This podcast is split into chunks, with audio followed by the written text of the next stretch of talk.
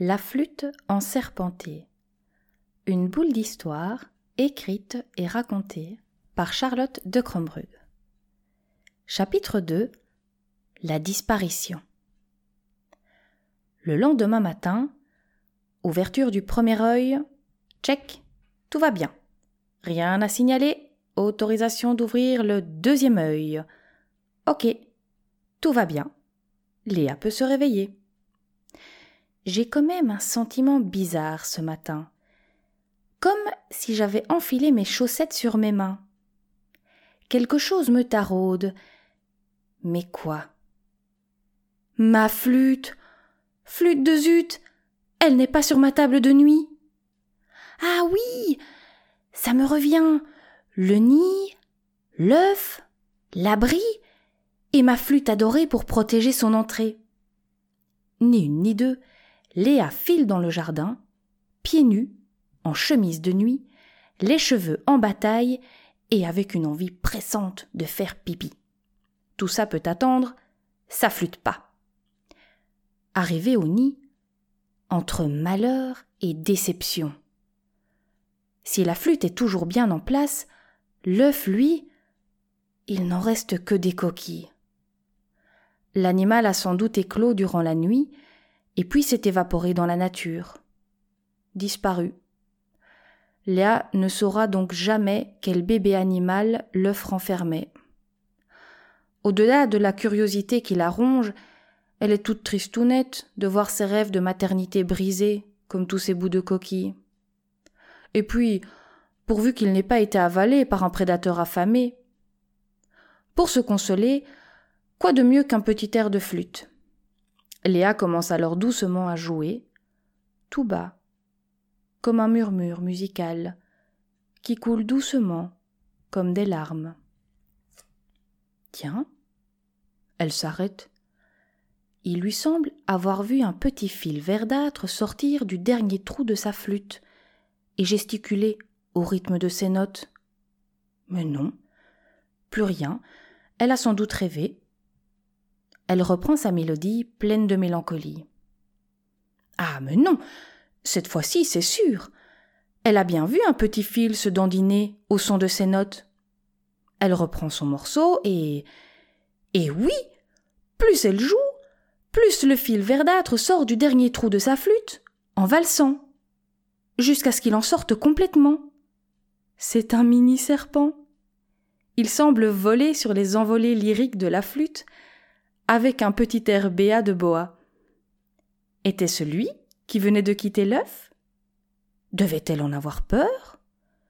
Il avait l'air aussi méchant qu'imposant, et, vu qu'il était plutôt maigrichon, pas de quoi effrayer un chaton. Bonjour, petit serpent. C'était toi dans l'œuf? Je pense bien. J'ai eu peur ce matin, en ne trouvant que des coquilles, coquins.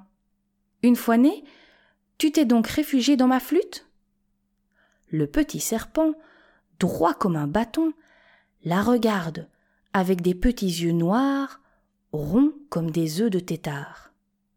Eh bien, tu ne danses plus? C'est parce que je ne joue plus?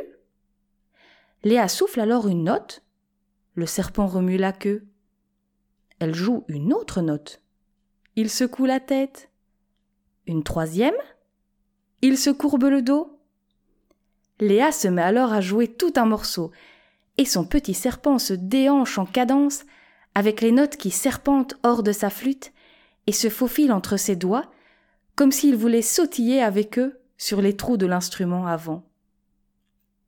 Elle s'arrête, et le serpent s'immobilise aussitôt. Fixe et figé, finit de danser. Hé, t'es rigolo, toi. Tu es tout mignon, avec tes beaux yeux ronds. Vu que tu as décidé d'habiter ma flûte, me voilà responsable de toi. Il faut que je te trouve un nom.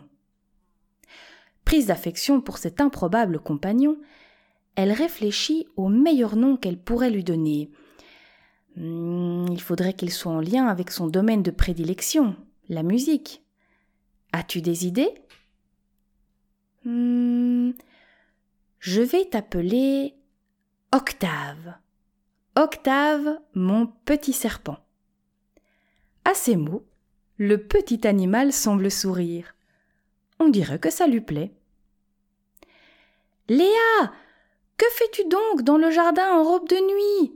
demande sa maman depuis la fenêtre de la cuisine. Viens t'habiller et prendre ton déjeuner. Sinon, tu vas rater le bus pour aller à l'école. C'est que Léa est toujours en robe de nuit alors qu'il est presque l'heure d'aller à l'école. Toujours pas coiffée alors qu'elle devrait déjà être habillée. Et puis, ce pipi soi-disant pressant, il est grand temps de l'évacuer. Avant de rentrer à sa maison, pour s'apprêter, Léa regarde son petit serpent d'un air dubitatif. Elle ne peut pas le laisser dehors, elle y tient déjà trop. Octave se ferait picorer par le premier oiseau qui le remarquerait.